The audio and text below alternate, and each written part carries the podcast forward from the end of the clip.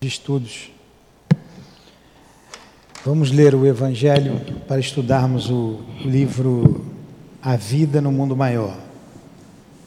Missionários da Luz. A Vida no Mundo Maior. Do médium Francisco Cândido Xavier. No plano dos sonhos. O jugo leve. Vinde a mim, todos vós que estáis aflitos, e eu vos aliviarei. Tomai sobre vós o meu jugo, e aprendei de mim, que sou manso e humilde de coração, e achareis repouso para as vossas almas, porque meu jugo é suave e meu fardo é leve. Amado Mestre Jesus, pedimos a tua ajuda, a ajuda de Deus, dos espíritos guias da nossa casa, do altivo, das nossas queridas irmãs e irmãos que dirigem essa casa de amor. O nosso irmão André Luiz, para nos inspirar e que os estudos sejam feitos em clima de paz, em clima de amor, de harmonia. Então, com a inspiração desses benfeitores, com a tua inspiração e com a vontade de Deus. Que seja então em nome do amor que seja em nome do nosso amor, que seja em nome do André Luiz, do Altivo e da coluna de espíritos que dirige o SEAP. Em teu nome, Jesus, mas acima de tudo, em nome de Deus, que damos por iniciados os estudos da tarde de hoje. Que assim seja.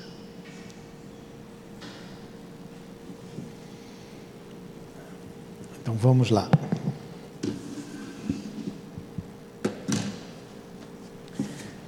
Capítulo número 8. No plano dos sonhos. Então estamos dando continuidade, não é? Ao nosso estudo da semana passada.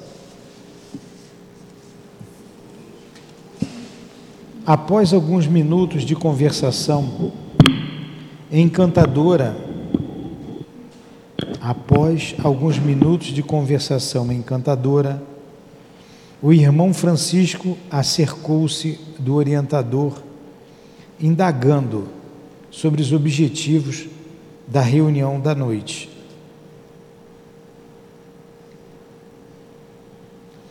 Sim, esclareceu Alexandre Fávio.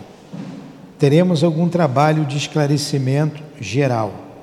E amigos nossos relativamente a problemas de mediunidade e psiquismo, sem minúcias particulares. Se nos permite, tornou o interlocutor, estimaria trazer alguns companheiros que colaboram frequentemente conosco. Seria para nós grande satisfação vê-los aproveitando os minutos do sono físico. Sem dúvida, destina-se o serviço de hoje, a preparação de cooperadores nossos, ainda encarnados na crosta. Estaremos à sua disposição e receberemos seus auxiliares com alegria. Francisco agradeceu sensibilizado e perguntou: Poderemos providenciar? Imediatamente explicou o instrutor, sem hesitação. Conduza os amigos ao sítio do seu conhecimento. Então, o que vai se tratar hoje o estudo de um trabalho no mundo espiritual, onde os médiums serão trazidos durante o sono do corpo físico. Então, olha a nossa responsabilidade como médiums, como trabalhadores da doutrina espírita, numa casa espírita. O cuidado que a gente tem que ter com a nossa é, com, com as nossas atitudes, com os nossos pensamentos, com os nossos sentimentos.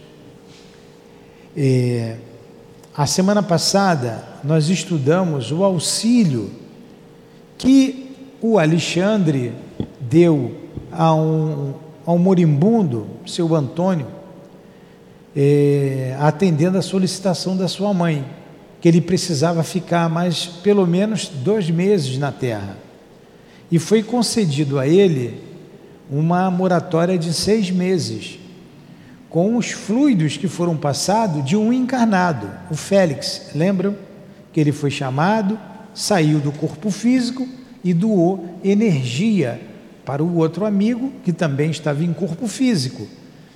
E essa energia deu uma moratória, ela foi potencializada pelo Alexandre. Em oração, eles pediram a Deus e deu uma sobrevida a esse irmão. E ele ia desencarnar imediatamente, devido é, uma embolia provocada pelos seus pensamentos, pensamentos desarmonizados, é, pela sua invigilância, então causou, olha só o pensamento, uma embolia que poderia e iria matá-lo em breve. Lembram-se disso? Muito bem. Passado, foram tratados, a gente estudou bem o capítulo passado, agora no plano dos sonhos, é o capítulo de hoje. Então ele foi buscar eh, alguns médios. Né? O, o,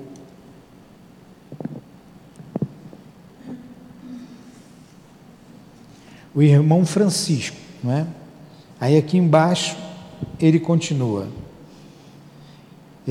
Afastou-se o grupo de socorristas, deixando-me verdadeiro mundo de pensamentos novos. Então, o, o, o, o André Luiz perguntava tudo, pensava em tudo.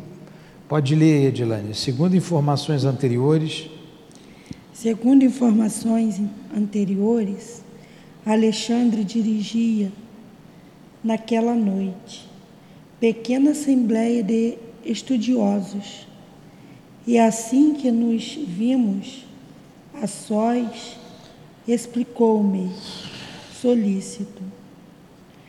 Nosso núcleo de estudantes terrestre já possui certa expressão numérica no entanto, faltam-lhe determinadas qualidades essenciais para funcionar com pleno proveito. Em vistas disso, é imprescindível dotar os companheiros de conhecimentos mais construtivos. e como julgasse útil fornecer-me informações pessoais destinadas à minha própria elucidação, acrescentou gentilmente. Atendendo às injunções dessa ordem, estabeleci um curso de esclarecimento metódico para melhorar a situação. Nem todos sabem valer-se das horas de sono físico para o incentivo de semelhantes aquisições. Mas se alguns lavradores mais, corajo mais corajosos não se dispuserem a cultivar algumas sementes a fim de iniciar-se mais tarde a cultura intensiva, jamais a comunidade ruralista alcançará a lavoura farta. Você não vai explicar, não? Vamos lá. Não deu, não tem que explicar ainda. Continua lendo. E sorridente acentuou: Contamos em nosso centro de estudos um número superior a 300 associados. No entanto, apenas 32 conseguem romper as teias inferiores das mais baixas sensações fisiológicas para assimilarem nossas lições. E noites se verificam em que mesmo alguns desses quebram os compromissos assumidos, atendendo a seduções comuns, reduzindo-se ainda mais a frequência geral. Então vamos lá. Há um curso, um curso no mundo espiritual para esses trabalhadores. É, porque falta a eles qualidades essenciais para o trabalho. Então, ele resolveu fazer um curso e está funcionando o curso. Tem nesse curso é, cerca de 300, não foram 300? São 300 trabalhadores, 300 pessoas estão inscritas. Somente 32 vão. E desses 32, quando alguns têm problema né, de, de natureza fisiológica, deixam de ir. Isso ele conta de um, de um, de um centro. Então vocês vejam.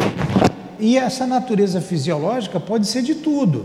Pode ser um, uma alimentação pesada que você teve ao deitar, aí você teve uma indisposição física, aí você acorda, não consegue dormir direito. Então o médium tem que se cuidar e, né, é, até na hora de dormir. Até na hora de dormir. Para que ele consiga sair do corpo e atender às necessidades no mundo espiritual. Ainda mais quando nós estamos ligados a uma casa espírita, a uma casa de trabalho, como médios trabalhadores.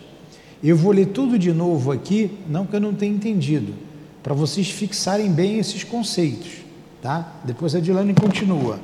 Olha só, nosso núcleo de estudantes terrestres já possui certa expressão numérica. Então, são encarnados. No entanto, faltam-lhe determinadas qualidades essenciais para funcionar com pleno proveito. Em vista disso, é imprescindível dotar os companheiros de conhecimentos mais construtivos. Então, para que eles sejam ativos, precisam de conhecimentos, precisam de estudar. E como julgasse útil fornecer-me informações pessoais destinadas à minha própria elucidação, acrescentou gentilmente: Olha só, vamos voltar lá o anterior, quando o irmão Francisco pediu, eh, ó, após alguns minutos, estou lendo a primeira frase que, que eu já li também, lá na página anterior. Após alguns minutos de conversação encantadora, irmão Francisco acercou-se do orientador indagando sobre os objetivos da reunião da noite. Então tinha uma reunião à noite lá no plano espiritual. Como tem aqui no SEAP. Hoje à noite no SEAP tem uma reunião. Então o Alexandre disse que sim. Né? É, teremos algum trabalho de esclarecimento.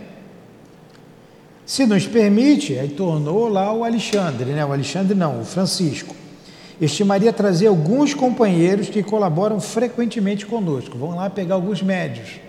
Vamos lá pegar a Maria, pegar o Cauê, pegar Elaine, vamos pegar Conceição, a sua esposa e você.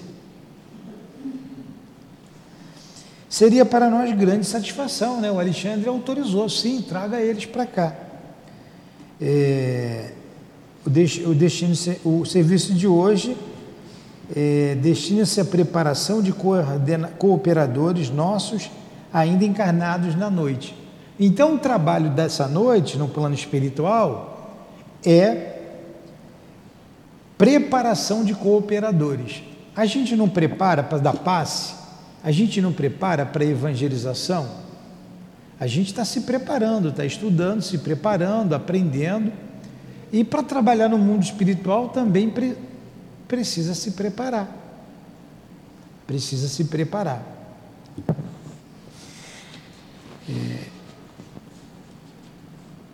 Estaremos à sua disposição e receberemos auxiliares com alegria. O Alexandre falou: não, traga eles sim. É, Imediatamente explicou o instrutor sem hesitação: conduz os amigos ao sítio de seu conhecimento. afastou-se do grupo de socorristas, deixando um verdadeiro mundo de pensamentos novos. Então, o Alexandre autorizou, leva lá no sítio que você já sabe onde é que é.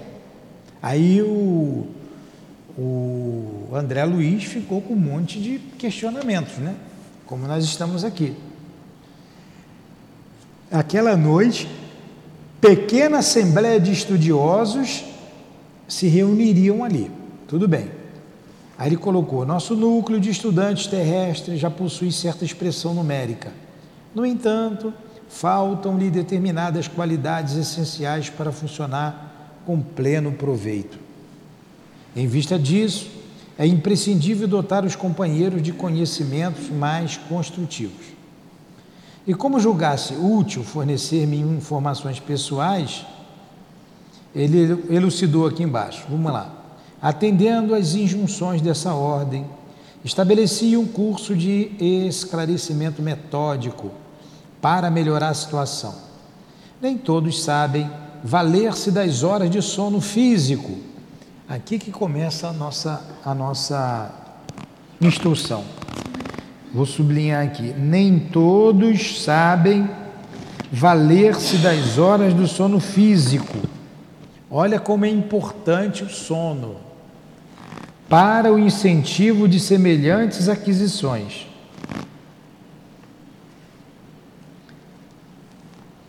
Mas se alguns lavradores mais corajosos não se dispuserem a cultivar algumas sementes, a fim de iniciar-se mais tarde a cultura intensiva, jamais a comunidade ruralista alcançará a lavoura farta.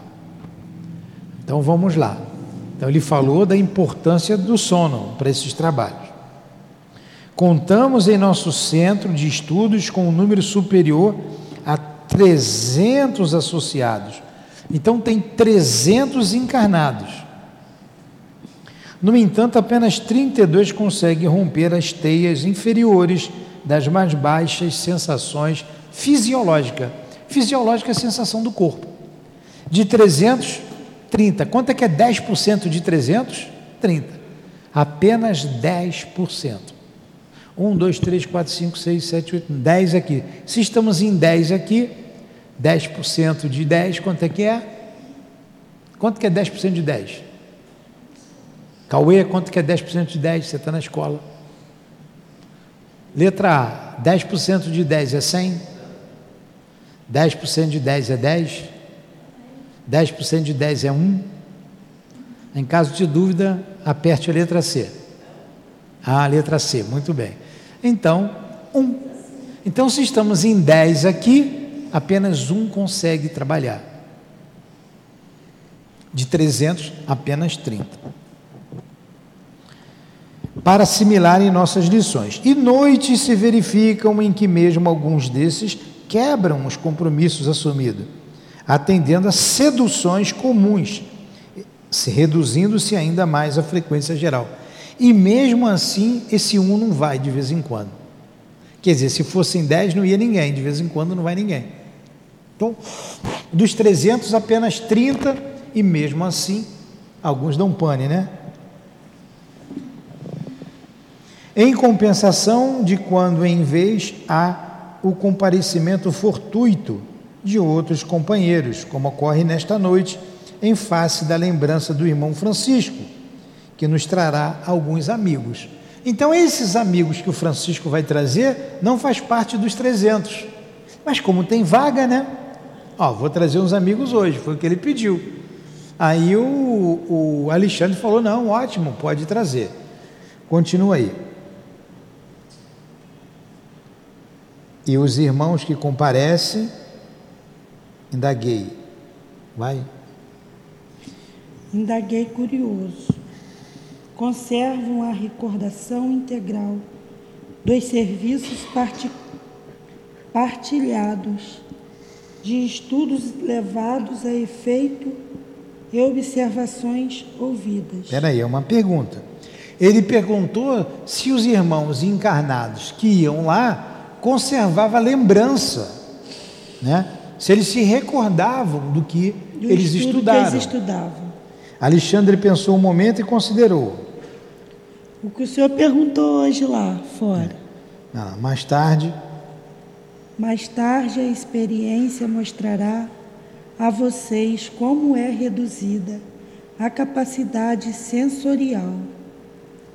O homem eterno guarda lembrança completa e conservará consigo todos os ensinamentos, intensificando-os e valorizando-os de acordo com o estado evolutivo que lhe é próprio.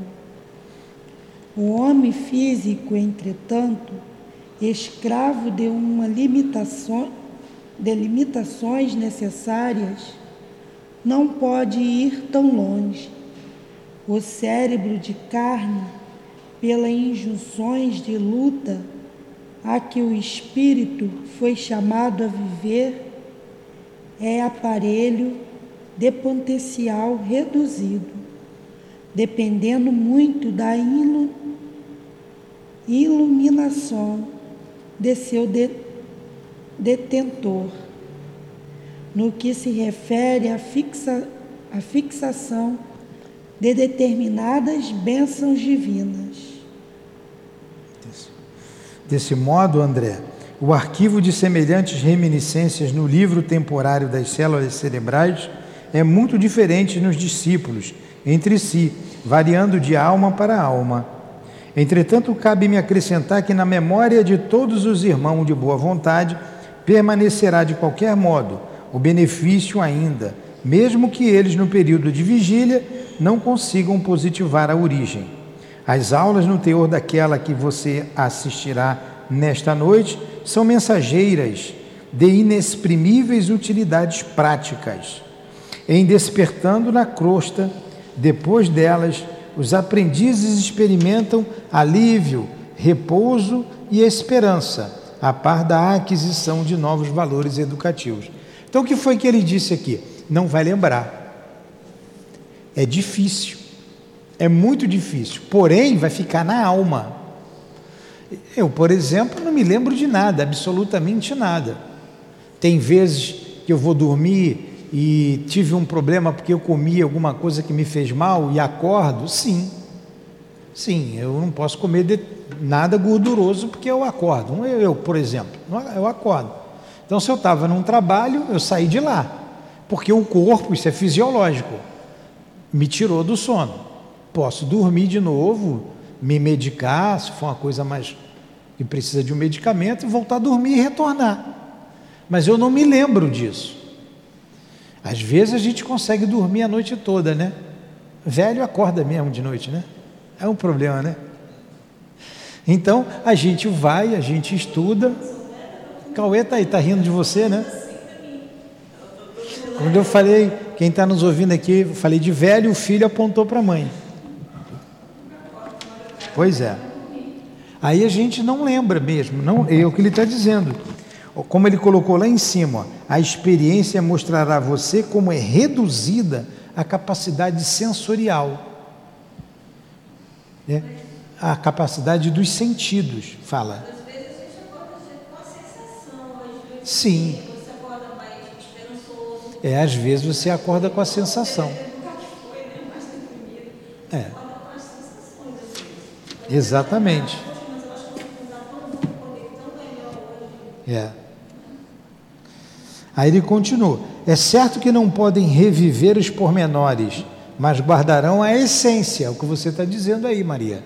Aguardarão a essência, sentindo-se revigorados, de inexplicável maneira para eles, não só a retomar a luta diária no corpo físico, mas também a beneficiar o próximo e combater com êxito as próprias imperfeições.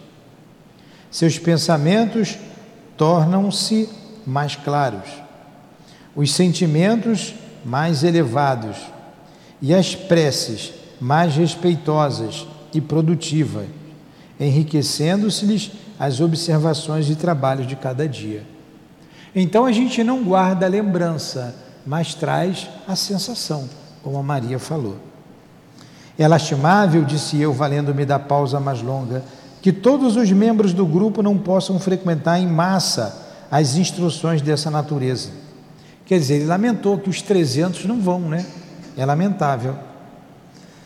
Seria de extraordinária significação o ato de se congregarem mais de 300 pessoas para os mesmos fins santificantes, recebendo em conjunto sublime bênçãos de iluminação.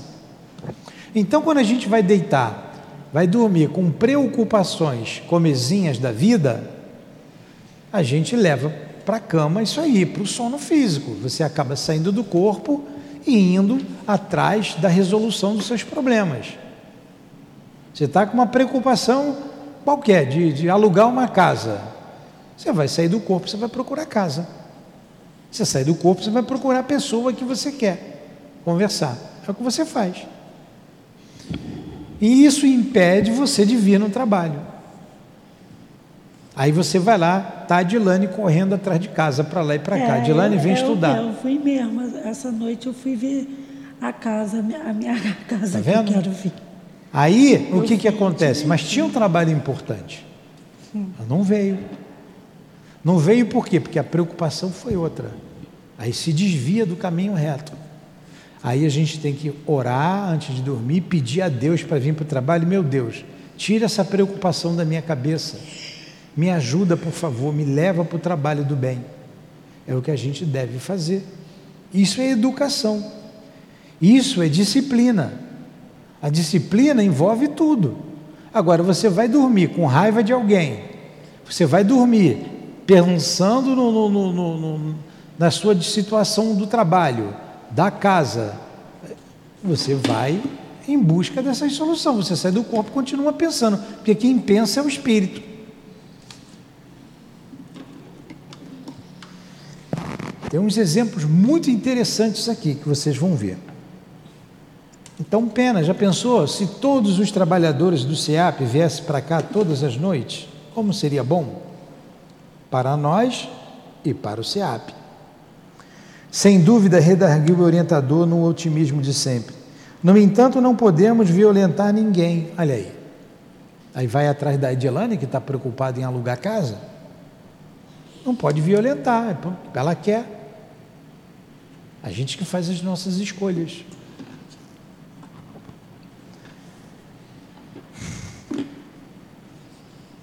Toda elevação representa uma subida e toda subida pede esforço de ascensão. Elevar é subir, você se elevar moralmente, mas pede esforço, renúncia. Se os nossos amigos não se aproveitam da força que lhes é peculiar, se menosprezam os seus próprios direitos divinos, por olvidarem, olvidar é esquecer, né? por esquecerem e por vezes detestarem os sagrados deveres que o Pai lhes confiou, como operar por eles se constitui lei primordial da vida, a realização divina e eterna para cada um de nós? Como vai fazer se você está desprezando isso?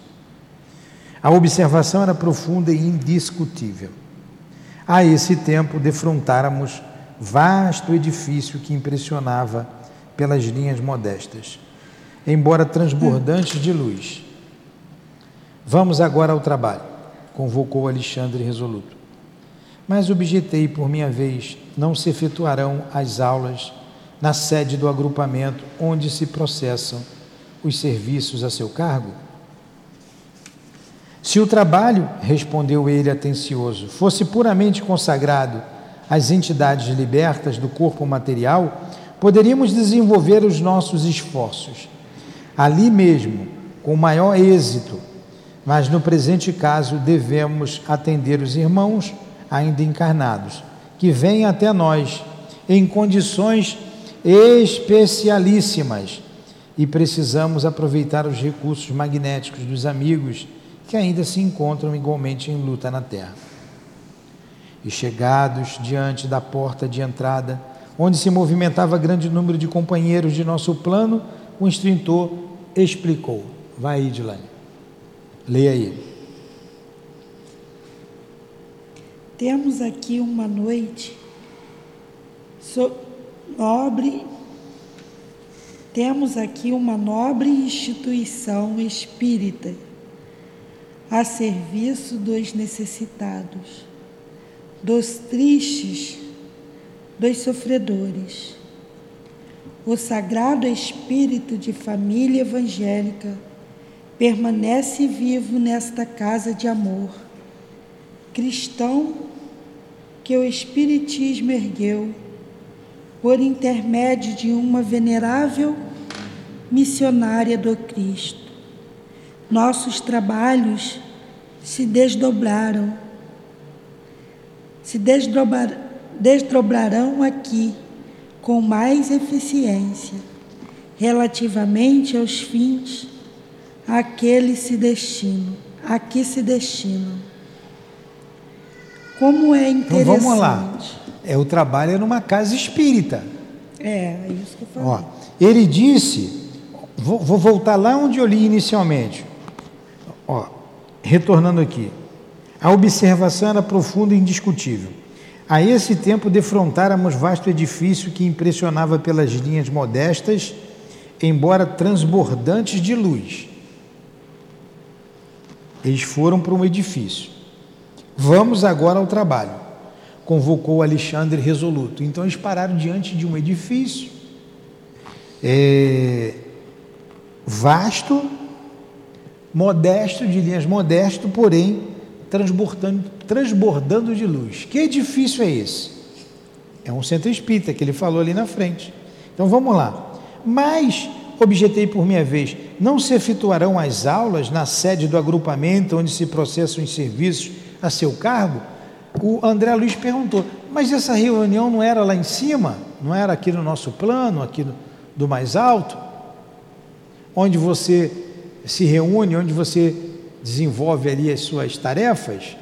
Ele respondeu: é, se o trabalho fosse puramente consagrado a entidades libertas do corpo material, se fosse só para espírito desencarnado, é isso que ele está dizendo poderíamos desenvolver os nossos esforços ali mesmo, com maior êxito. Mas no presente caso, devemos atender a irmãos ainda encarnados, que vêm até nós em condições especialíssimas. E precisamos aproveitar os recursos magnéticos dos amigos, que ainda se encontram igualmente em luta na Terra. Ó, precisamos atender os encarnados. E chegado diante da porta de entrada daquele edifício que ele falou lá atrás, onde se movimentava grande número de companheiros de nosso plano, o instrutor explicou. Do temos, Centro Espírita. É, temos aqui uma nobre instituição espírita ou espiritista, a serviço dos necessitados, dos tristes. A nossa casa aqui ela não funciona a serviço dos necessitados e dos tristes? De tudo. Dos sofredores o sagrado espírito de família evangélica permanece vivo nesta casa de amor cristão, que o Espiritismo ergueu por intermédio de uma venerável missionária do Cristo. Quer dizer, vamos lá, nossos trabalhos se desdobrarão aqui com mais eficiência relativamente aos fins que se destinam. É mais fácil a gente vir para casa. Por isso que a gente pede aos Espíritos: leva-nos aqui para casa, traga-nos para cá.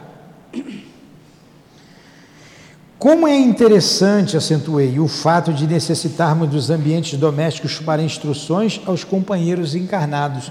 Aqui é um ambiente doméstico, aqui é o nosso ambiente. A gente está aqui todo dia como encarnado. Então é mais fácil a gente sair do corpo, vir aqui e aqui a gente receber a instrução dos espíritos.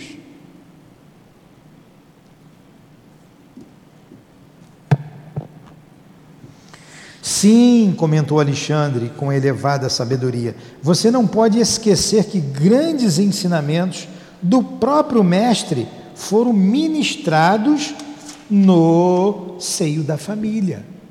Jesus não ministrava lá na casa de Pedro os ensinamentos? Não estava sempre junto? Na casa de Pedro, a sogra, tem uma coisa lá que estava na, a sogra de Pedro estava doente. Então foram atender lá. A primeira instituição visível do cristianismo foi o lar pobre de Simão Pedro, aí a casa do caminho, onde atendiam lá os aflitos, os sobrecarregados, em Cafarnaum. Uma das primeiras manifestações de nosso Senhor diante do povo foi a multiplicação das alegrias familiares, numa festa de núpcias em pleno aconchego do lar. Então a primeira manifestação de Jesus foi aonde? Nas bodas de Caná, né? Então olha Jesus valorizando o ambiente doméstico. Muitas vezes visitou Jesus as casas residenciais de pecadores confessos, acendendo novas luzes nos corações. Jesus não foi na casa de Zaqueu, né? Jesus não foi na casa, Zaqueu publicano, não foi na casa de vários é, fariseus. Jesus não foi ao encontro da, da mulher adúltera. É isso aí. A última reunião com os discípulos verificou-se no cenáculo doméstico. O primeiro núcleo de serviço cristão em Jerusalém foi ainda a moradia simples de Pedro, então transformado em baluarte inexpugnável da nova fé.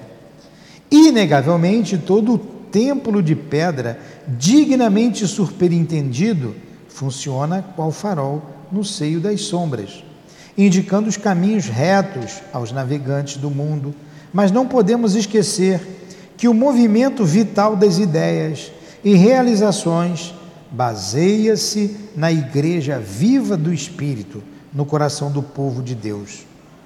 Sem adesão do sentimento popular na esfera da crença vivida no âmago de cada um, qualquer manifestação religiosa reduz-se a mero culto externo.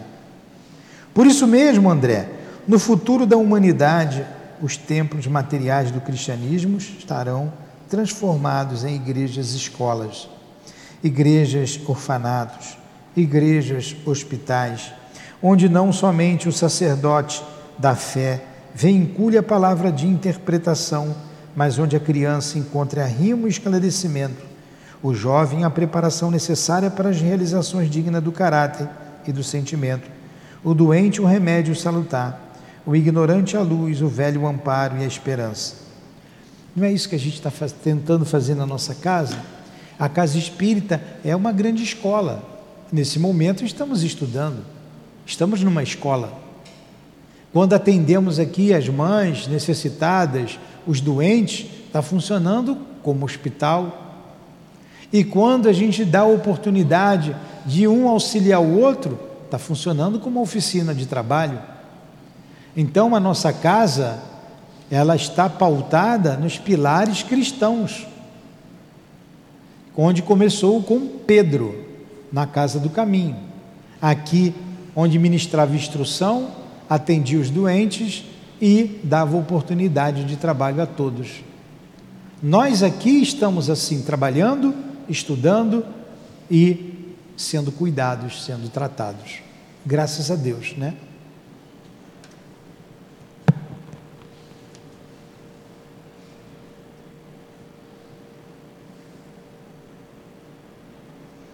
Onde é que eu parei aqui? É.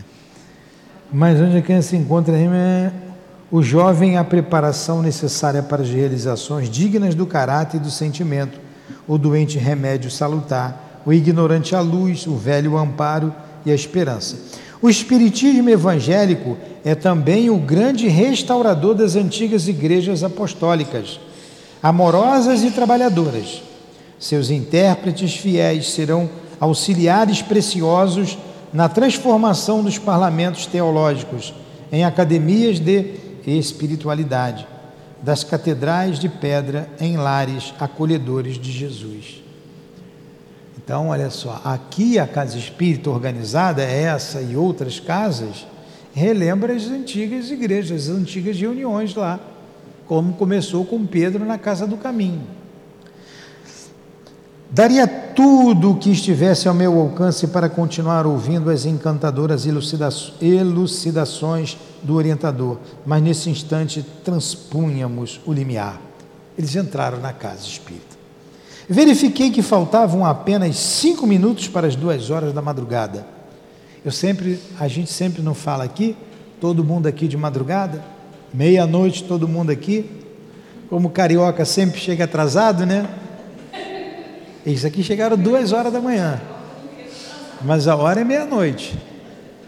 Mas o bichinho para chegar atrasado, né? Não tem jeito. Já chega em cima da hora. Isso me deixa assim tenso demais. Tem que chegar com antecedência. Uma questão de respeito com o outro. Marcou o horário, o outro está esperando, chega na hora. Verifiquei que faltavam apenas cinco minutos para as duas horas da madrugada. Ainda tinha gente chegando, né? Pelo grande número de entidades que vieram, céleres, ao nosso encontro, percebi que havia enorme interesse em torno da palestra instrutiva Isso da noite. É corpo astral. Não se achavam presentes apenas os aprendizes ligados ao esforço de Alexandre. Ó, não se achavam presentes apenas os aprendizes ligados ao esforço de Alexandre, em sentido direto, mas também outros amigos trazidos até ali por afeiçoados do plano espiritual. Acercou-se de nós com mais intimidade pequeno grupo de companheiros, destacando-se um deles, que conversou com Alexandre de maneira mais significativa. Ainda não chegaram todos? Indagou o instrutor com interesse afetivo após trocarem as primeiras impressões. Percebi claramente que se referia aos irmãos encarnados, que deveriam comparecer à cota de frequência do grupo, de que era ele um dos diretores espirituais. Ó, um dos diretores espirituais do grupo era Alexandre. Não vieram todos? Faz a chamada. Adilane, começa com A, é o primeiro. Adilane, faltou. Até que ela foi fazer. Para onde ela foi? Hã? Foi procurar casa. Vamos Isso lá. É ela que está falando, tá? É melhor eu ir procurar casa do que ir para a rei. Faltam, falta-nos apenas dois companheiros, ele estudou temperado até o momento. Vieira e Marcondes ainda não chegaram.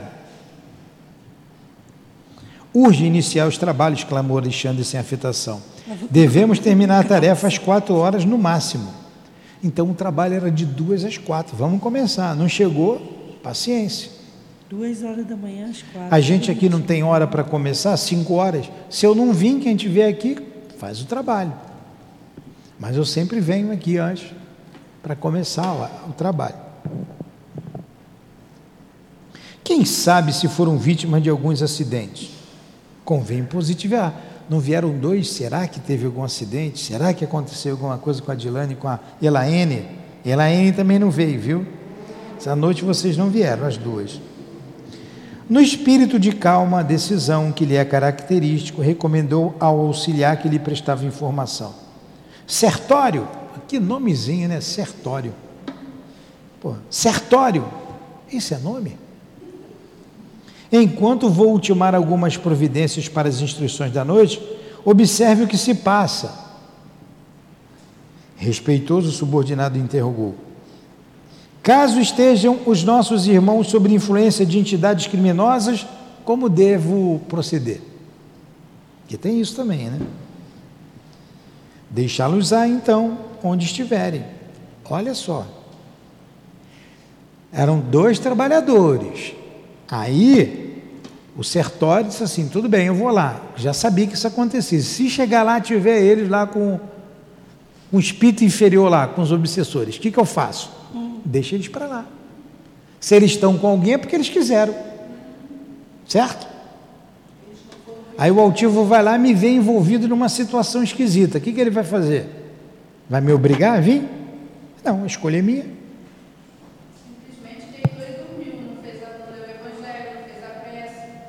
Pois é. Deixá-los-á então onde estiverem, replicou o instrutor resoluto. O momento não comporta grandes conversações com os que se prendem deliberadamente, ó, deliberadamente ao plano inferior. Você foi porque você quis. Fim do trabalho, você mesmo providenciará os recursos que se façam necessários. Quando acabar o trabalho, você vai lá ver os recursos necessários para isso aí. Dispunha-se o mensageiro a partir quando o orientador, percebendo-me o ardente interesse em acompanhar, acrescentou: André era curioso, né? Vai, tá bom, André, pode ir, vai com ele, né? Aqui, ó. Se deseja, André, poderá seguir o colaborador com o emissário em serviço. Sertório terá prazer em sua companhia. André, curioso, opa, vou lá ver o que aconteceu com a Dilane. Agradeci extremamente satisfeito e abracei o auxiliar de Alexandre, que me sorriu acolhedoramente. Saímos. Era indispensável atender o mandado com presteza. Todavia, satisfazendo-me a curiosidade, Sertório explicou generoso. Quando encarnados na crosta, não temos bastante consciência dos serviços realizados durante o sono físico. Contudo, esses trabalhos são inexprimíveis e imensos. Se todos os homens prezassem seriamente o valor da preparação espiritual diante de semelhantes gêneros de tarefa, certo efetuariam as conquistas mais brilhantes nos domínios psíquicos, ainda mesmo quando ligados aos envoltórios inferiores. Olha só, se todos nós encarnados dessemos importância ao sono, a uma boa noite de sono, para ter uma noite proveitosa junto com esses espíritos, a gente, se, a gente desenvolveria muito a nossa percepção espiritual. E muito. Infelizmente, porém, a maioria se vale inconscientemente do repouso noturno para sair à caça de emoções frívolas ou menos dignas. Hum, emoções frívolas ou menos dignas. Está aqui. Infelizmente, porém, a maioria se vale inconscientemente do repouso noturno para sair à caça de emoções frívolas ou menos dignas relaxam-se as defesas próprias e certos impulsos longamente sopitados durante a vigília extravasam em todas as direções por falta de educação espiritual verdadeiramente sentida e vivida. Porque muitas vezes a gente aqui no corpo tem vergonha de fazer determinadas coisas mas quando a gente sai do corpo, a gente vai. Interessado em esclarecimentos completos, indaguei. Ainda bem que André Luiz também é perguntador, né? Ele vai tirando as nossas dúvidas, né? É ele e o Hilário. O Hilário vai entrar depois com ele ali, vocês vão ver. O Hilário também é perguntador. Interessado em esclarecimentos completos, indaguei. Entretanto, isto ocorre com aprendizes de cursos avançados de espiritualismo? Olha a pergunta dele aí, ó. Entretanto, isso ocorre com aprendizes de cursos avançados de espiritualismo? Quer dizer, isso acontece com a gente que está estudando doutrina espírita? É. E cursos avançados? Poderiam ser vítima desses enganos alunos de um instrutor da Ordem de Alexandre? Poderiam, ao desenganos, alunos de instrutor da ordem do altivo? Como não? Como não? Tornou o sertório fraternalmente. Com referência a essa probabilidade, não tenha qualquer dúvida. Ah, no caso lá era o Alexandre que dava instrução, aqui é o altivo, aqui é o doutor Erma, aqui é o Baltazar. Você está vendo por que aquelas orientações ali? Vigiem, vigiem, mas é durante o sono também. É. Para onde vamos quando dormimos? Sim, mas que mundo espiritual? Superior ou inferior? Aí você está doida para tomar um birinaide, faz uma força danada, mas quando sai do corpo, arrebenta a boca do balão. Vai tomar o birinaide. Lá no, lá no boteco. Entendeu como é que acontece? Pois é. Quantos pregam uma verdade sem aderirem intimamente a ela? A gente fala, mas não adere. Fala da boca para fora. Quantos repetem fórmulas de esperança e paz, desesperando e perseguindo no fundo do coração? Falo de paz, mas aqui dentro eu estou com raiva. Há sempre muitos chamados em todos os setores de construção e aprimoramento do mundo. Os escolhidos, contudo, são sempre poucos. Olha, acho que essa noite todo mundo vai prestar atenção na reza, né? Olha só como uma coisa é grave, tá? Não podia ser mais pertinente esse assunto para a gente. Nós que estamos começando com uma casa espírita. Essa casa espírita só vai se estabilizar daqui a 10 anos. Casa espírita não se estabiliza em um ano, dois anos, três anos, daqui a 10 anos. E os médios daqui a 15 anos. De serviço contínuo. Não é 15 anos de serviço contínuo. Aí, pô, esse aqui é médium, esse aqui é espírita. Completando o pensamento, como a escoimá-lo de qualquer falsa noção de particularismo na obra divina, Sertório acrescentou. Já estou gostando desse nome aqui, Sertório. Tem, tem um outro nome lá, tem o Segismundo na outra obra. Tem o. Asclépios. É aqui o Segismundo? Tem o Asclépios, Asclépio é na outra. O nomezinho, né? Podia botar Niltinho, né? O nome mais bonitinho, né? Vamos lá. É, precisamos reajustar nossas definições sobre os escolhidos. Olha só. Precisamos reajustar nossas definições sobre os escolhidos. Não é escolhido, ó, eu vou escolher você, você e você não. Vocês é que se escolhem. Vocês é que vão vir para cá ou não. Vocês é que querem. De vez em quando eu falo para um para outro, ó. Você quer? Você tem que saber o que você quer. Tem que saber. Se está dividindo aqui, vai sair do corpo, vai dividir lá. Já está dividido já aqui, nos interesses imediatos da matéria, dos seus interesses mesquinhos da vida? Então tem que saber. Não é que você não possa cuidar da sua vida, mas cada um tem a sua a sua missão que já foi prevista antes da gente reencarnar. O objetivo da nossa vida. O que, que a gente tinha que fazer? Aí você, na hora que a coisa aparece para você, você vai largar? Porque você quer isso? Porque você quer aquilo? Não. Há que cada um olhar para dentro de si. É você que vai dizer assim: Eu quero.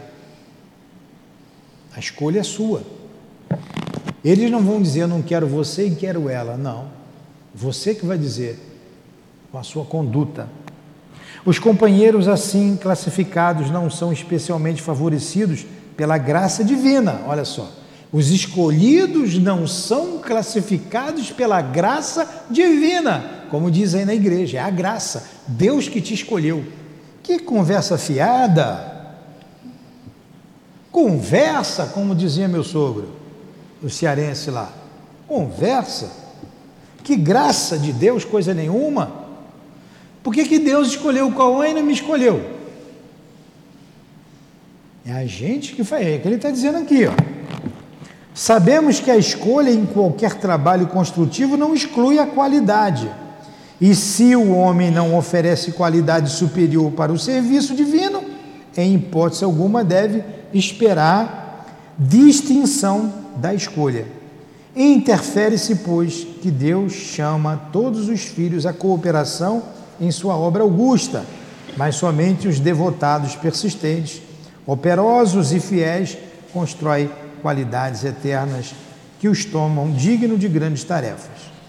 E reconhecendo-se que as qualidades são frutos de construções nossas, nunca poderemos esquecer que a escolha divina começará pelo esforço de cada um. A escolha divina é pelo esforço de cada um. Por isso, aquela parábola dos talentos: a um deu dez, a outro deu cinco, a outro deu um. Ah, não, melhor, a um deu cinco, a outro deu três, a dois e a outro deu um. O que tinha cinco multiplicou. O que tinha dois multiplicou. O que tinha um escondeu. Então tira o que ele tem, dá para quem tem dez, pô, porque é para quem já tem dez. Porque esse sabe aplicar o talento. Se você não esconde. Então, aquele foi considerado um mau servo. Mau servo. Se sabias que eu era rigoroso, por que não aplicaste o meu dinheiro no banco? Não é assim que está lá? Então foi o, o, o, senhor, o senhor lá da, do, do, do, do céu, o senhor que, que foi mal? Não. Foi o servo que foi imprudente. Né? E reconhecendo que as qualidades, onde é que a gente está? De cada um, né? A tese do companheiro era assaz interessante e educativa, mas havíamos atingido o pequeno edifício. Onde é que eu estou? É mesmo. Aqui mesmo? Uhum. Em frente do qual Sertório se deteve e falou. É a residência de Vieira. Vejamos o que se passa. É a região, é a residência da Dilane. Vamos ver o que está acontecendo lá. Ah, tá. Em poucos instantes encontrávamos-nos dentro do quarto confortável, onde dormia um homem idoso, fazendo ruído singular. Devia estar roncando, né? Não é idoso. Via-se-lhe perfeitamente o corpo perispirítico unido à forma física. O corpo estava dormindo, mas ele estava ligado ali como espírito ao corpo, do lado embora parcialmente desligado entre si. Então está aqui o corpo, ele estava aqui assim, ó, bem pertinho. Ele não conseguiu ir lá para o trabalho, estava ali. Vamos saber qual é o motivo da Dilane ali? Vamos lá. Não é da Dilane, é do homem, é do Nixon. Ao seu lado permanecia uma entidade singular, trajando vestes absolutamente negras Notei que o companheiro adormecido permanecia sob impressões de doloroso pavor. Estava ali sentado do lado, ó, um espírito pesado, com vestes negras, sério. Só esperando ele sair do corpo. Vamos ver lá por que ele não sai do corpo. Estava com medo do espírito. Estava com medo do espírito. Vamos ver aqui. Ao seu lado permanecia uma entidade singular, trajando vestes absolutamente negras. Notei que o companheiro adormecido permanecia sob impressões de doloroso pavor. Gritos agudos escapavam-lhe da garganta. Sufocava-se angustiadamente, enquanto a entidade escura fazia gesto que eu não conseguia compreender. O camarada estava tendo era um pesadelo ali, né? Sertória cercou-se de mim e observou. Vieira está sofrendo um pesadelo cruel. E indicando a entidade estranha, creio que ele terá atraído até aqui o visitante que o espera, que o espanta. Olha só, ele estava vítima de um pesadelo, o espírito estava ali do lado e ele ainda falou: ele é que atraiu esse espírito para cá. Vamos ver como é que ele atraiu, por que, que ele atraiu? Eu estou falando que é Dilene porque esse caso aqui é coisa de mulher, viu? Eu acho Não, que ele quebrou o galho é aqui e disse que de, foi um é homem. É caso de homem, tá? Vamos ver, vamos é. ver se vocês concordam comigo. Mas não ele concordo. mudou aqui só para não identificar a pessoa. É, tá, Gabi. Um, dois, três, quatro, cinco, seis. Com efeito, sete. muito delicadamente, o meu interlocutor começou a dialogar com a entidade de luto. O amigo é parente do companheiro que dorme? Tá, o Sertório perguntou lá para o espírito que estava do lado. O amigo é, é parente do companheiro que dorme? Não, não. Somos conhecidos, ele. velhos conhecidos. E muito impaciente acentuou. Aí ele vai explicar por que, que ele está lá. Vê se não é coisa de mulher esse negócio aí. Vê se você concorda comigo, tá? Você e você. Ah. Hoje à noite Vieira me chamou com as suas reiteradas lembranças e acusou-me de faltas que não cometi, conversando levianamente com a família. Vieira fez fofoca. Falou mal do defunto. Isso é coisa de homem. Isso é coisa de quê? Isso, como é natural, desgostou-me. Olha lá ele falando, isso desgostou-me. Não bastará o que tenho sofrido depois da morte? O Espírito está dizendo, não basta o que eu sofri, Tá ainda vai falar mal de mim? Fica falando de espírito. Ainda precisarei ouvir falsos testemunhos de amigos maledicentes. Olha só, maledicência, Dona Maria. Eu não poderia esperar dele semelhante procedimento, em virtude das relações afetivas que nos uniam às famílias. Olha, ele era de outra família, era ligada. Pô, logo Vieira, pô. Fica falando do Fernandinho Beiramar, fica. Viu? Desde alguns anos. Vieira foi sempre pessoa de minha confiança. Em razão da surpresa, deliberei esperá-lo nos momentos de sono, a fim de prestar-lhe os necessários esclarecimentos. O estranho visitante, todavia, fez uma pausa, sorriu irônico e continuou. Entretanto, desde o momento em que me pus a explicar-lhe a situação do passado, informando-o quanto aos verdadeiros móveis de minhas iniciativas e resoluções da vida carnal, para que não prossiga caluniando-me o nome, embora sem intenção, Vieira fez este rosto de pavor que estão vendo e parece não desejar ouvir as minhas verdades. Aí. Tá vendo? O que, que a dona Vieira tá fez? Vieira é sobrenome. Fica falando do Então, estava falando mal do outro, o outro até considerava ele porque tinha relações de família, não eram amigos, mas eram conhecidos, e ele levantou o falso testemunho, caluniou. O espírito não gostou. Por quê? Tudo repercute no mundo espiritual. Se eu falar de um espírito mau, ele pode estar lá na Austrália. Ele vai vir. Ele vai ouvir, ele vai vir, se for tiver ligação. Se ele der importância ao que eu falar, ele vem. Se ele não der, tudo bem. Mas esse espírito deu importância. Então eu vim aqui, mas ó, estou esperando ele sair do corpo, mas ele me vê, falou em tom irônico, ó, volta para o corpo. eu só queria me explicar para ele, eu só queria fazer ele entender do que ele está falando não é verdade. Não é verdade. Mas ele, ó, tá aí desse jeito. Vou ficar aqui. Tá vendo, Dona Maria? Cuidado, hein? Fica falando do Beiramar. Elinéia, abre o teu olho. Nós estamos tranquilos, não estamos? Nós estamos tranquilos.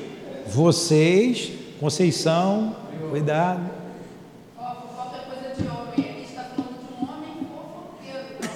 Pois é. Vocês pensam, ah, uma fofoquinha, ainda tem gente que diz assim, uma, uma, isso aí é um comentário só. Ah, se o outro não gostar, está desencarnado, Acontece muito, a pessoa está em vida, ninguém fala nada. A pessoa desencarna, não, não, você lembra que fulano falava isso, que fulano fazia aquilo? Pois é. E mais ainda, que o espírito era um espírito sofredor. Ele disse assim: não basta os meus sofrimentos, ainda preciso ouvir isso. Não basta a minha morte. Olha só a importância também, a gente vai pegando um gancho, de um velório. Infelizmente, você vê velórios que as pessoas falam de tudo, menos oração pelo defunto. Há casos que há briga em velórios por causa dos bens que o defunto deixou. Né? Há casos que a amante vai e pronto, aí que torna o caldo. Como é que não fica ali o defunto? Pois é, a gente tem que ter respeito nos velórios, fazer preces. Eu já disse aqui. É, eu vou. Ó, a, a, a Lurdinha, ela me. Com certeza, esse aí, ela, ela, ela valorizou e ficou feliz. E tem gratidão. Foi, o velório não foi muito tempo, hoje não é muito tempo, mas foi pelo menos umas três horas antes. E foi muita gente, foi muita gente do Leon Denis, foi muita gente aqui do SEMA, eu já estava aqui trabalhando no SEMA, foram algumas pessoas, tinha bastante gente no velório dela. Quando eu cheguei lá, quando chegou, quando chegou o corpo, eu já estava lá, fizemos logo uma prece. Acabou a prece, que assim seja. Esperava dois minutinhos, não dava nem tempo. Fulano, faz uma prece. Fulano fazia uma prece. Chegava alguém lá, não deixei passar mais do que três minutos. Teve umas 300 preces. Ah, foi uma conhecida minha lá, tenho como parente, mas é parente distante do meu pai, mas eu sempre ia lá, tinha consideração. A, o nome dela era Maria também, mora lá em Marechal Hermes. Ela era católica. Falei, Maria, faz uma prece. A Maria fez o Pai Nosso dela lá, Ave Maria. E na hora que o corpo foi, Maria foi cantando até lá, aquelas músicas de igreja, até até. E a Lurdinha gostava daquelas músicas, até o caixão descer. Quando desceu, eu falei: vamos fazer mais uma prece. Todos fizemos prece. Foram muitas preces por ela, eu não deixei ninguém conversar. Não deixei, não deixei porque eu não mandava calar a boca, não. Eu dizia: vamos fazer uma prece. Respeito aquele espírito. E o pessoal foi embora, ainda fiquei mais um pouco ali, fiz a minha prece e fui para casa. E até hoje eu faço prece todos os dias por ela. Nunca deixei de fazer prece por ela. Todos os dias. Todos os dias. E muitas vezes, mais de uma vez. Então a gente precisa ter respeito por aqueles que partiram. Eu não posso aqui, em tom jocoso, falar do altivo é o respeito que a gente tem por ele. O Joe, os outros a gente não conheceu. Da Lúcia Moreira, da Neuza Trindade, da Elvira. Problemas todo mundo tem. Mas a gente tem que enaltecer o lado bom. Até porque nelas eu só vi o lado bom. Então só tenho boas recordações, porque eu precisei muito mais delas do que elas de mim. Então eu agradeço, eu oro por todas elas. Malurgia, elas estão juntos. Vai todo mundo no mesmo, na mesma prece, todos os dias. Peço a Deus por eles. Então, quando a gente falar de alguém, a gente não deve falar nem do desencarnado nem do encarnado, porque aquilo repercute. Então, eu estou falando mal da Maria. Maria é, é Manauara. Manauara, hein? Maria quem nasce em Manaus é Manauara. Hã? Maria, aí. É.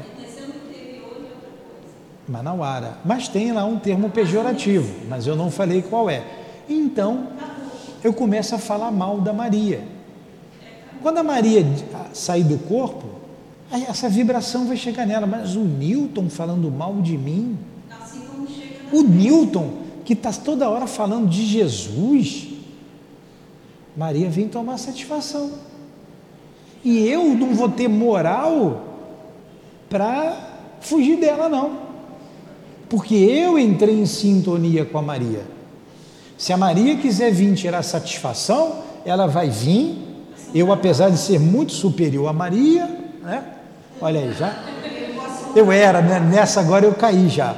Então, eu não vou conseguir me livrar da Maria, porque eu, eu entrei em sintonia com uma situação de baixa vibração, falando mal da reputação da Maria, etc, etc, etc. Quando a gente diz que a fofoca é uma coisa muito perigosa, é. Olha aqui o nosso irmão aqui. Eu brinquei um pouquinho aqui para descontrair, mas vocês fixarem esse conceito. Ele não foi lá para ele não foi para a reunião que ele tinha que ir, estava ligado ao ao companheiro que ele tinha falado mal. E o camarada não era lá falou que se cheirasse, né? Não vou dizer isso, não posso dizer isso. Naquele momento, aquele espírito não estava bem. Naquele momento, aquele espírito não estava bem. Todo mundo é flor que se cheire. me perdoem os espíritos, né? É um linguajar chulo que a gente usa. Todos somos filhos de Deus. Todos nós já tivemos em regiões difíceis do plano espiritual, duras mesmo. Todos nós, sem exceção. Né? Ao longo das nossas vidas, como disse o Chico, criminosos somos todos nós. Aqueles que estão presos foram descobertos. Mas os nossos crimes ninguém sabe. E que eu fiz também no passado, nem eu me lembro. Nem eu me lembro. Então, o corpo físico me fez esquecer um passado muitas vezes culposo. E nós médiums, trabalhadores da doutrina espírita, nós com muita raridade, todos nós somos compromissados com a lei de Deus. Somos espíritos que temos compromisso com a lei de Deus. Infringimos a lei de Deus. Tá? Vamos continuar aqui, que ainda tem outra lá. Dilane não satisfeita, falou mal dos outros, mas ainda vai fazer mais coisa. Mas aí é outro. Vamos continuar aqui. Vieira não poderá compreender esta noite, tra... Vieira não poderá comparecer esta noite aos trabalhos. Enquanto a entidade se punha a meditar nas palavras ouvidas, peraí. Ah, não, pulei, né?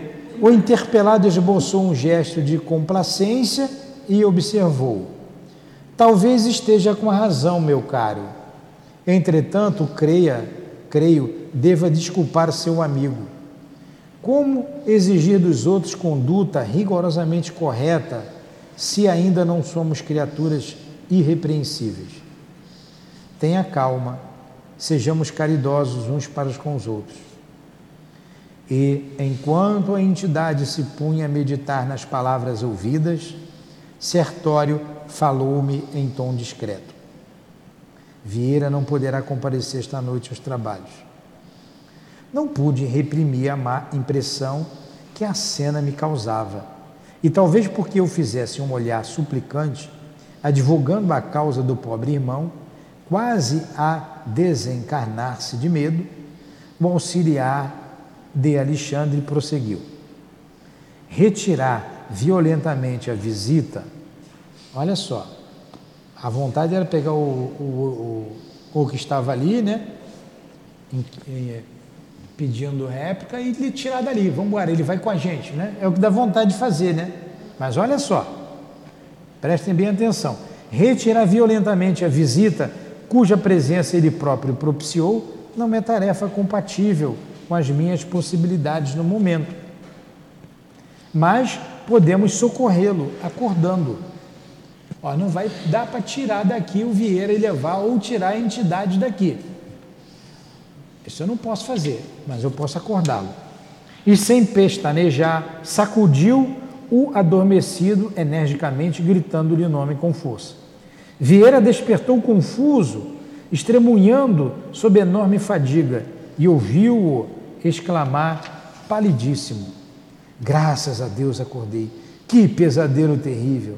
Será crível que eu tenha lutado com fantasmas do velho Barbosa? Não, não, não posso acreditar. Olha só, no fundo ele sabia, era o velho Barbosa que estava lá. No fundo ele sabia. Né? Não nos viu nem identificou a presença da entidade enlutada, que ali permaneceu até não sei quando. E ao retirarmos-nos ainda lhe notei as interrogações íntimas, indagando de si mesmo sobre o que teria ingerido ao jantar tentando justificar o susto cruel com pretextos de origem fisiológicas, longe de auscultar a própria consciência com respeito à maledicência e à leviandade, procurava materializar a lição no próprio estômago, buscando furtar-se à realidade. O que, que Vieira disse? Poxa, foi a comida que eu comi.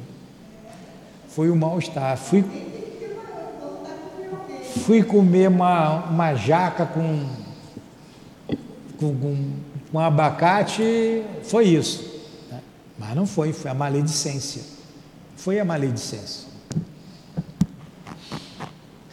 Interessante, né? Foi a maledicência. Sertório, porém, não me proporcionou ensejo a maiores reflexões, convocando-me ao dever imediato, acrescentou. Visitemos o Marcondes, não temos tempo a perder. Agora vai lá na casa da Irineia. Visitemos o Marcondes. Eu não vou pegar pesado não, que o Marcondes é mais complicado. Vamos lá. Visitemos o Marcondes. Daí a dois minutos penetrávamos outro apartamento privado. Todavia o quadro agora era muito mais triste e constrangedor. Marcondes estava de fato ali mesmo, parcialmente desligado do corpo físico que descansava com bonita aparência sob as colchas rendadas. Não se encontrava ele sob impressões de pavor, como acontecia ao primeiro visitado. Entretanto, revelava a posição de relaxamento características dos viciados do ópio. Ao seu lado, três entidades femininas de galhofeira expressão permaneciam em atitude menos edificante. Então, ó, ele estava ali com característica dos viciados do ópio, certo? sentado à beira da cama, o corpo dormindo, e três entidades femininas. Tem que ter mulher no meio, né? Estava lá as três sentadas.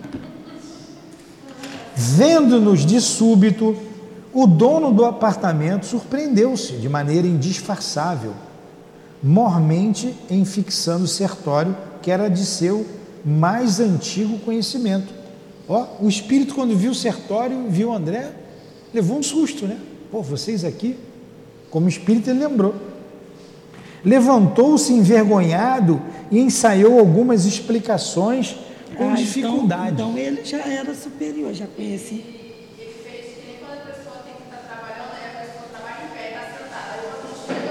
É, levantou, tentou se explicar, né? Kikiki, kikiki, kikiki, né? Não sai nada, né? Meu amigo começou a dizer, dirigindo-se ao auxiliar de Alexandre: Já sei que vem procurar-me não sei como esclarecer o que ocorre. Não pôde, contudo, prosseguir e mergulhou a cabeça nas mãos como se desejasse esconder-se de si mesmo. A essa altura da cena constrangedora, verifiquei então, sem vislumbres de dúvida, que as entidades visitantes eram da pior espécie de quantas conhecia eu nas regiões das sombras. Ó. As três eram da pior espécie. Vamos ver o que, elas, vai, que elas vão dizer aqui. Atrevida ainda por cima. Entidades da, da pior espécie, daquela que ele já tinha conhecido nas sombras. Ah, Quem que é atraiu é... a entidade para lá? Esse é o Mucara que estava com as mulheres. O nosso amigo, como é o nome dele? O Marcondes. O Marcondes. Olha só, o Marconde e o Vieira eram médios, viu? Eram estudiosos da doutrina, tá? A gente não está falando do povão da rua aí, não. Irritadas talvez com o recuo do companheiro que se revelava triste e humilhado, e o Vieira ficou humilhado, se sentiu triste. Prorromperam em grande algazarra, acercando-se mais intensamente de nós, sem o mínimo respeito. É impossível que nos arrebates o Marcondes vocês não vão levar o Marcondes. Né? Disse uma delas enfaticamente. Afinal de contas, vim de muito longe para perder meu tempo assim, sem mais nem menos. Ele mesmo nos chamou para a noite de hoje, exclamou a segunda atrevidamente, e não se afastará de modo algum. Ó. Sertório ouvia com serenidade, evidenciando íntima compaixão. A terceira entidade, que parecia reter instintos inferiores mais completos, aproximou-se de nós com terrível expressão de sarcasmo e falou, dando-me a entender que aquela não era a primeira vez que Sertório procurava o sítio para os mesmos fins e nas mesmas circunstâncias. Olha só, já não era a primeira vez que ele fazia. Aí a entidade fala: Senhores, os senhores não passam de intrusos. Marcondes é fraco, deixando-se impressionar pela presença de ambos. Nós, todavia, faremos a reação. Não conseguirão arrancar-nos o predileto. E gargalhando irônica, acentuava: Também temos um curso de prazer. Marcondes não se afastará. Olha que a mulher falou. Sabia que ele tinha que ir para o curso. Aí ela falou: também temos um curso de prazer. Olha como é que a coisa é, é complicada. A gente tem que vigiar muito. Quantas vezes nós caímos nessas armadilhas por culpa própria? Aí foi Deus que não escolheu ou ele que não quis ser escolhido? Vamos ver lá o que, que os espíritos fizeram, os guias fizeram. Contrariamente aos meus impulsos, ó, contrário ao que o André queria fazer, né? Sertório não demonstrava a mínima atenção. As palavras e expressões daquela criatura, porém, irritavam-me. Ao meu lado, o auxiliar de Alexandre mantinha-se extremamente bondoso. A própria vítima permanecia humilde e triste. Por que semelhantes insultos? Ia responder alguma coisa no sentido de esclarecer o caso, em termos precisos, quando Sertório me deteve. André, contenha-se, fica quieto, não fala nada, né? Fica quieto. Um minuto de conversação atenciosa com as tentações provocadoras do plano inferior pode induzir-nos a perder um século. Olha só. Olha só como é grave. Um minuto de conversação com essa entidade pode fazer nos perder um século. Vai que ela, ela não tem nada a perder. Tem nada a perder. Já está no umbral mesmo. Já está lá mesmo. Aí vai e fala para atingir o, o, o vamos supor, para atingir o André Luiz. André Luiz perde a cabeça. Perde a cabeça. Agride. E aí? Está vendo que o espírito também agride. Aí vai ter que vir Alexandre lá do curso, largar o curso. E como é que o André Luiz ia se aprumar depois? Como? E aquela entidade, ó, ia embora, ia para o umbral, lá para as trevas dela. E a cabeça dele, como que não ia ficar? Está vendo a gravidade? O que poderia acontecer e tudo provocado por uma invigilância de um médium grave, muito grave. Em seguida, com invejável tranquilidade, dirigiu-se ao interessado, perguntando sem espírito de censura: Marcondes, que contas darei hoje de você, meu amigo? Pô, isso é pior do que um, uma bronca, né? Ele queria ouvir tudo, menos isso, né? Marcondes, que contas darei hoje de você, meu amigo? O interpelado respondeu lacrimoso e humilhado. Ó oh, Sertório, como é difícil manter o coração nos caminhos retos. Perdoe-me, não sei como isto aconteceu, não posso explicar-me. Mas Sertório parecia pouco disposto a cultivar lamentações e, mostrando-se muito interessado em aproveitar o tempo, interrompeu. Sim, Marcondes, cada qual escolhe as companhias que prefere. Futuramente você compreenderá que somos seus amigos leais e que lhes desejamos todo bem. Despejaram as mulheres nova série de frases ridicularizadoras. Agora imagine essas mulheres falando, hein? o que, que elas não falaram? Você imagina, né, Irineia? Você que conhece aquele povo ali, né? Marcondes começou de novo a lastimar-se, mas o mensageiro de, Alain, de Alexandre, sem hesitar, tomou-me a destra e regressamos à via pública. Voltemos imediatamente, disse ele decidido. E em que ficamos? indaguei. Não vai acordá-lo? Não, não podemos agir aqui do mesmo modo. Marconde deve demorar-se em tal situação, para que amanhã a lembrança desagradável seja mais duradoura fortificando-lhe a repugnância pelo mal. Deixou para ele aprender a lição, hein? Que fazer então? Perguntei espantado. Diremos ao nosso orientador o que, ocorre, o que ocorre, redarguiu o sertório, calmamente. É o que nos cabe levar a efeito. E sintetizando longas considerações que poderia expender relativamente ao assunto, frisou: Por agora, André, chama-nos o dever mais alto no campo de nossa jornada para Deus. Entretanto, quando terminarem as instruções da noite, voltarei a ver o que é possível efetuar em favor de nossos po pobres amigos. Quando terminasse tudo, ele ia lá ver. No momento, não devemos perder os minutos as preleções de Alexandre não se destinam somente ao preparo dos nossos irmãos que ainda se ligam aos envoltórios da carne, na superfície da costa. São igualmente valiosas para nós outros, que necessitamos enriquecer possibilidades para socorrer com êxito os companheiros encarnados. Sim, concordo, respondi.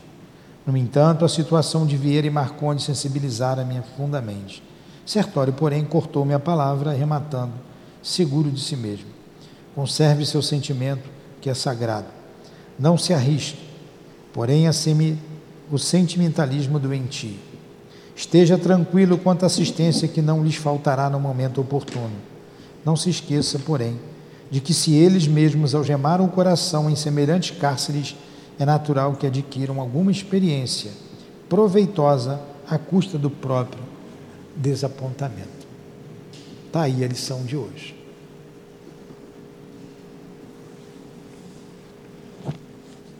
Bem claro, né? Vigiai e orai. Muito bom estudo, né?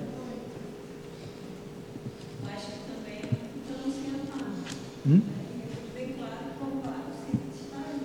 Vão ajudá-los depois, né? Vamos ter que refletir, porque nós somos assim, a gente pede, a gente erra, a gente se arrepende, daqui a pouco a gente cai no mesmo erro. Deixa até a gente aprender, a gente sofre quando a dor bate, não, eu não quero isso para mim. Eu não quero isso para mim. Aí você toma horror ao mal. Quando você toma horror ao mal, pronto, você venceu. Você venceu. Vamos agradecer a Deus por permitir que o nosso amigo e irmão André Luiz nos esclarecesse, nos ajudasse com seus apontamentos, com as suas observações no mundo espiritual acerca da importância do nosso sono. Muito obrigado, amigo querido. Muito obrigado ao Chico, que noites e noites se dedicou ao trabalho do bem. Muito obrigado ao altivo e aos benfeitores desta casa, que permitem esses estudos e traz para cá esses espíritos bondosos, nos insuflando o conhecimento, fortalecendo o nosso moral, a nossa força, para termos resistência ao mal. Muito obrigado. Que esta noite, Senhor, todos nós que aqui estudamos possamos estar aqui na madrugada, sem exceção, aprendendo, servindo, estudando. Ajuda-nos. Não nos deixes falir. Não nos deixes sair do caminho reto. Abençoe esses que tentam nos seduzir. Ajude-os que eles toquem os seus corações pela luz do Cristo Jesus e se transformam, se transformem. Esses espíritos sedutores que temos sempre perto de nós. E quanto a nós, Senhor, ajuda-nos a resistir ao mal, a resistir às tentações, a curar as nossas lepras e cada vez mais nesse processo aproximarmos-nos da luz, dos espíritos bem-aventurados, para que sejamos conduzidos pelo amor, conduzidos pelo amor do Cristo, pelo amor de Deus, pelo amor dos nossos benfeitores, dos nossos anjos guardiães, a quem pedimos ajuda para essa noite e para todas as noites de nossas vidas. Muito obrigado. Que Deus nos abençoe, que Deus abençoe a nossa casa e que seja então em nome do amor, do amor que vibra nessa casa de amor, em nome do nosso amor, em nome do altivo, dos guias que aqui dirigem, do André Luiz, em nome de Leon Denis e de Allan Kardec, em teu nome, Jesus. Mas acima de tudo, em nome de Deus, que damos por encerrados os estudos da noite de hoje. Que assim seja.